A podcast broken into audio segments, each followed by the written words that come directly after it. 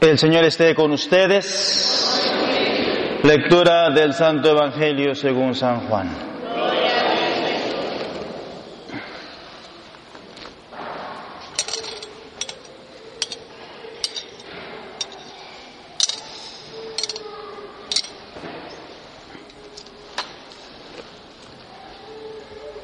En aquel tiempo Jesús levantó los ojos al cielo y dijo, Padre, ha llegado la hora.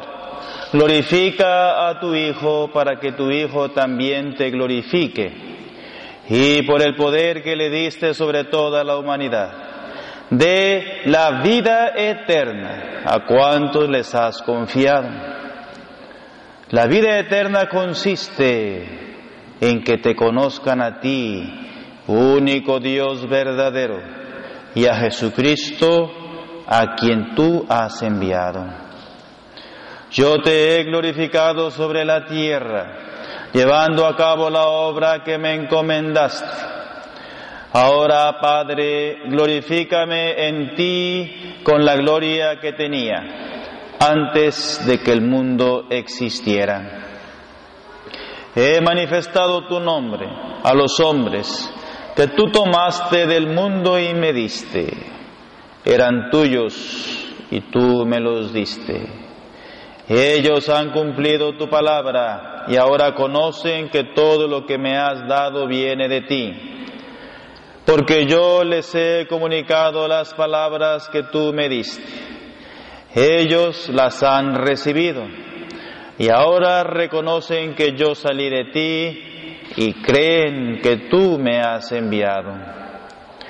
Te pido por ellos, no te pido por el mundo, sino por estos que tú me diste, porque son tuyos.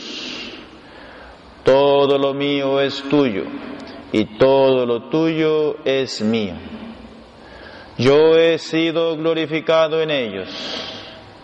Ya no estaré más en el mundo pues voy a ti, pero ellos se quedan en el mundo. Palabra del Señor.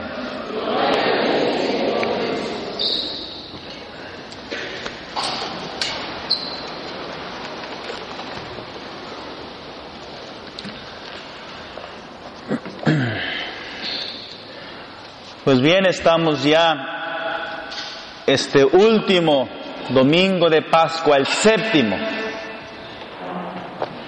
Y esta oración sacerdotal, el capítulo 17 de San Juan, así se llama, la oración sacerdotal de Jesús. El discurso de la última cena, despedida. y está en un ambiente muy lleno de, de, emoción, de sentimientos encontrados. Siempre las despedidas son dolorosas, nos hacen derramar lágrimas. Los padres con los hijos, los abuelos que se despiden. Y así está el ambiente de la última cena, muy sensible. Pero es ahí en ese discurso en el que el Salvador abre de par en par su corazón, su pecho, sus sentimientos, descubre todo ese grande amor que tiene por nosotros. Y es ahí en esa oración donde Jesús pide al Padre por cada uno de nosotros. Padre, ha llegado la hora.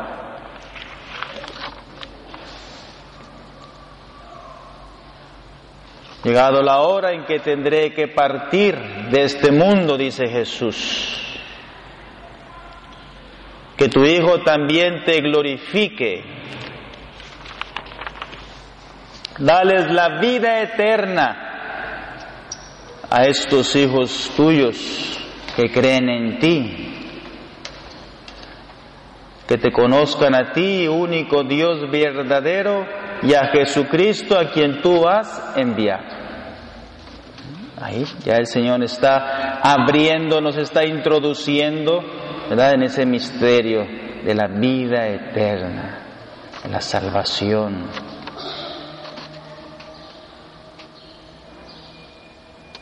¿Y cómo voy a llegar allá a la vida eterna, Padre? Dímelo, ¿cómo le hago para llegar allá? Donde Jesús me ha preparado un lugar.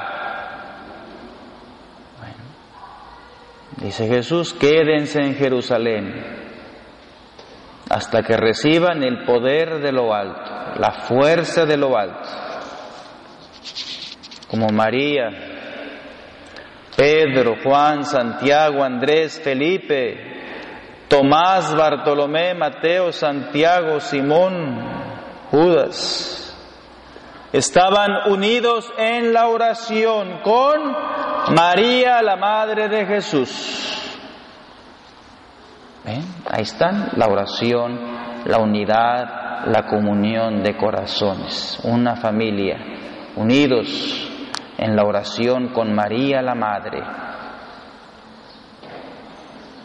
Por medio de esa comunidad, de ese ambiente familiar, de esa oración que yo tenga en esa unidad con mi Señor, con mi fe, con mi Jesús, claro que voy a recibir la fuerza, la gracia, el poder de lo alto el Espíritu Santo.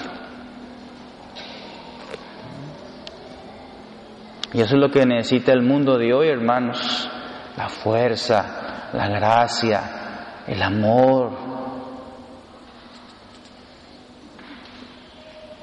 Porque a veces me hago insensible al dolor ajeno.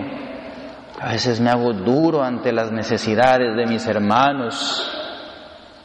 Porque me falta que el Espíritu Santo obre dentro de mí. Me falta que el Espíritu Santo vaya obrando y vaya quemando dentro de mí toda aquella cosa mala que llevo dentro, ese corazón de piedra duro. Necesito que el Espíritu Santo por la oración, por la piedad vaya obrando dentro de mí, me vaya quemando, me vaya estrujando, me vaya lavando mi alma, mi vida, mis sentimientos, mis pensamientos, todo lo que soy, lo que llevo. ¿Cómo va a ser la obra del Espíritu Santo? Unidos en la oración con María, la Madre de Jesús. Esa es la vida eterna. Ese es el camino que hay que recorrer. Conocer a Jesucristo amar a Jesucristo.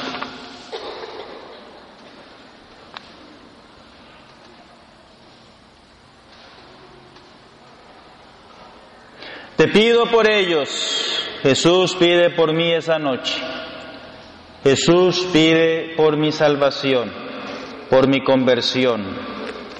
A Jesús le interesan mis problemas, mis necesidades, mis tristezas, mis miedos, mis pruebas, grandes pruebas, Padre, que he pasado en mi vida. Jesús sabe ya tus pruebas,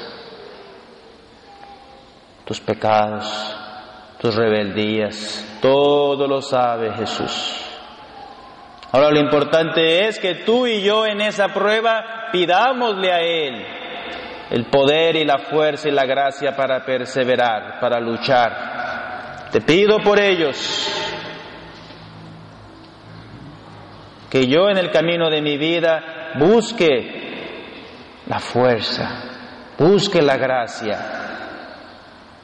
para poder ir para adelante. Que yo en las pruebas de mi vida, en mis luchas y tentaciones que son muchas, pida el poder de Dios, invoque la gracia de Dios, invoque la fuerza de Dios, para poderle darle palos al enemigo, que me impide, que me obstruye, que me hace caer, me hace renegar. Que yo también pida al Señor la fuerza, la gracia, la bendición, el consuelo. Que no me deje solo, que no me abandone, que no me desampare,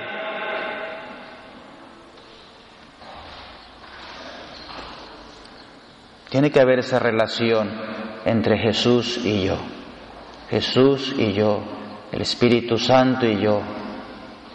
Para que viendo esa relación, esa comunión, que Jesús toque mi alma, toque lo más profundo de mi ser, de mis entrañas.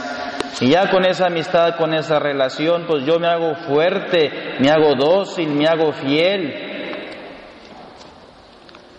Y aunque el enemigo infernal me quiera dar de golpes y me quiera sacudir, así como las hojas se sacuden del árbol por el viento, yo pueda buscar de Dios, buscar de Jesús, buscar su poder, su fortaleza, su gracia.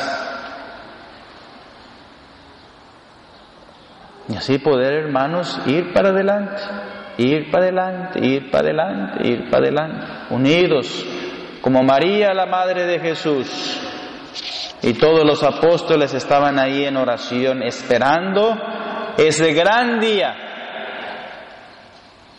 en que iban a ser bautizados en el Espíritu Santo, con la fuerza y el poder de Dios. Amén. por eso esta semana, hermanos, este fin de semana, estos días antes de Pentecostés, tenemos que pedirle al Señor, ayúdame, Señor.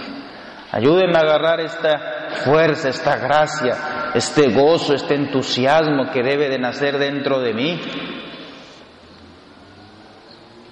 No ponérselas difíciles a Dios, no ponérselas imposible, sino hacerle fácil el camino, hacerle fácil el camino, sacando de mi vida todo obstáculo, toda oscuridad, toda tiniebla, toda malquerencia, toda mala sangre que uno ahí lleva dentro.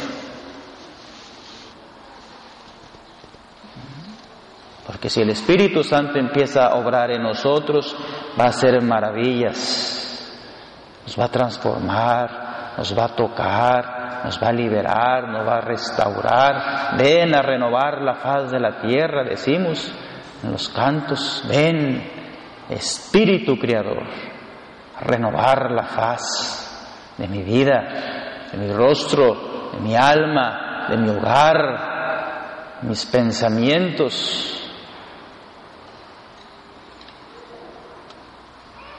Jesús pide en esa noche, pide por mí, por mi perseverancia, mi fidelidad. Jesús está muy presente, muy interesado en que yo coopere, en que yo le busque, en que yo también me esfuerce y vaya para adelante. Pero reconozcamos, hermanos, que solos no la vamos a hacer, solos no llegamos. Necesitamos la ayuda de Dios, necesitamos la gracia de Dios, necesitamos la fuerza de Dios, que Él obre dentro de mí, como un fermento, ¿eh? un fermento dentro de mi alma y mi corazón que se haga ahí, ¿verdad? Que se mueva toda esa cosa, ¿verdad? Y que le haga Jesús así con las manos, ¿verdad? Como el alfarero, ¿verdad? Dentro ese fermento, esa masa, y que Jesús vaya obrando y vaya sacudiendo para que todo mi ser, alma, espíritu, corazón, todo lo que soy yo, obre el Espíritu Santo. Son las maravillas que Él quiera obrar en mí. Por eso María con los apóstoles están unidos en la oración unidad, un solo puño, un solo corazón. Y eso es lo que yo debo de hacer también en mi vida, en mi hogar, en mi familia, estar unido, darme tiempo para el silencio, para la adoración al Santísimo, para la visita a la Eucaristía, para leer la palabra de Dios. Es así como va obrando el Espíritu Santo en mí. Invocarlo, en el día, en la noche, ven Espíritu Santo, ven, ven Espíritu Santo, invocarlo siempre. En la prueba, en el dolor, en la enfermedad, invóquenlo siempre, ven, ven, ven con poder, ven con autoridad. Y la palabra de Dios se cumple, que el que pide, recibe. El que busca, encuentra. El que llama, Invóquenlo, pídanle, clamen a Él. Papá y mamá tienen problemas familiares, pónganse de rodillas en la noche, ahí en el pie de su cama, agárrense de las manos, levanten las manos para arriba, invoquen al Espíritu Santo, ya verán, verán los milagros que hace. Es lo que Él quiere, que, que le invoquemos, que le atendamos en la prueba, en el dolor, en la enfermedad, en las malas noticias que se reciben. Pues ahí, Señor, yo te invoco, ayúdame. Ya verán cómo la presencia del Espíritu Santo en nuestras vidas va a ir transformando nuestros corazones, corazones de piedra en ser un corazón dócil, corazón suave, un corazón manso, un corazón que reciba la palabra de Dios como la lluvia cae sobre la tierra y la va empapando y la va mojando y se va penetrando esa gracia, esa agua divina y va entrando hasta adentro, hasta las raíces de los árboles. Pues que también nosotros, cuando escuche la alabanza, cuando escuche la predicación, cuando vaya a la misa, pues vaya esa palabra de Dios, miren aquí entrando dentro de mí, entrando y formando dentro de mí, sanando y liberando y restaurando. Amén. ¿Y eso quién lo hace, Padre? El Espíritu Santo. Es Él. Nos pidamos al Señor en esta última semana de Pascua, así como María, la Madre de Jesús, y los apóstoles estaban ahí, reunidos en oración, perseveraban juntos. Que también cada uno de nosotros como comunidad, como padre, como madre, como hijo, como hija, estemos unidos, unidos en la oración, unidos en la oración. Y si hacemos eso, hermanos, claro que la gracia de Dios se va a derramar en mi vida, se va a derramar, me va a sanar, me va a transformar, me va a llenar cada vez más de esas delicias, de esos gozos, ¿no? de esos consuelos que derrama Jesús, que derrama el Espíritu Santo sobre aquellas almas que le son fieles hasta el final. Amén.